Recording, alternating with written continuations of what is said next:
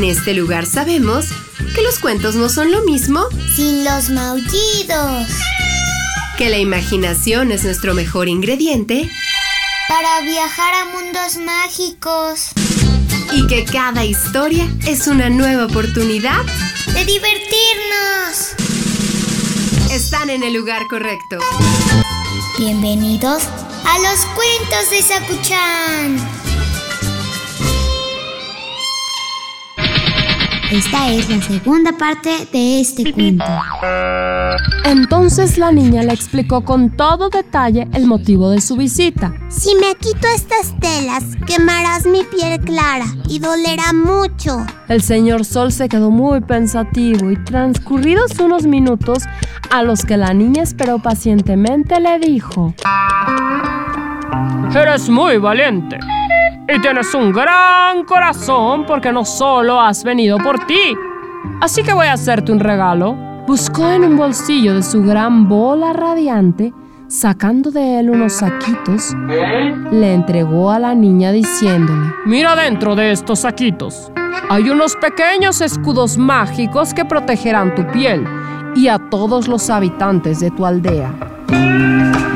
Tu piel se oscurecerá y estará siempre protegida contra mis fuertes rayos. Para tus campos y tus ríos mandaré a mis amigas las nubes para que preparen las estaciones de las lluvias y no se olviden de tu aldea. La pequeña agradeció al Señor todos sus regalos y marchó rápido hacia la aldea. Al día siguiente, todos los habitantes de la aldea habían puesto ya en su piel los pequeños escudos mágicos que les protegerían de los fuertes rayos solares. Su piel se oscureció, estaban radiantes y la aldea volvió a la normalidad. Mami, ¿entonces mi amiguita viene de un país lejano? Seguramente, cariño, sus abuelitos o sus antepasados vinieron de lugares donde el señor sol quema mucho y una fina capa de su piel se oscurece para protegerlos. Por eso tú pensaste que tu amiguita era de chocolate.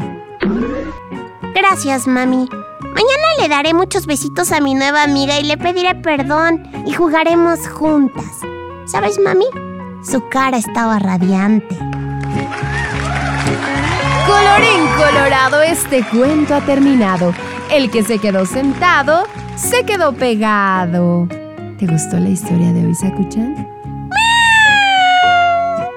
Sí, Sakuchan, todos somos diferentes y hay que aprender a respetarnos. Y a lo mejor detrás de esas diferencias viene un contexto histórico importante también. Tú eres blanco con negro. Pues yo como medio amarillita. ¿Café con leche?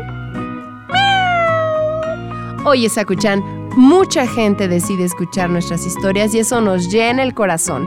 Así es que nos encantará conocer sus nombres. Si ustedes quieren que les mandemos saludos al finalizar una historia, escríbanos en las redes sociales de Uniradio o en Facebook en los cuentos de Sakuchan. Nos encantará conocerlos.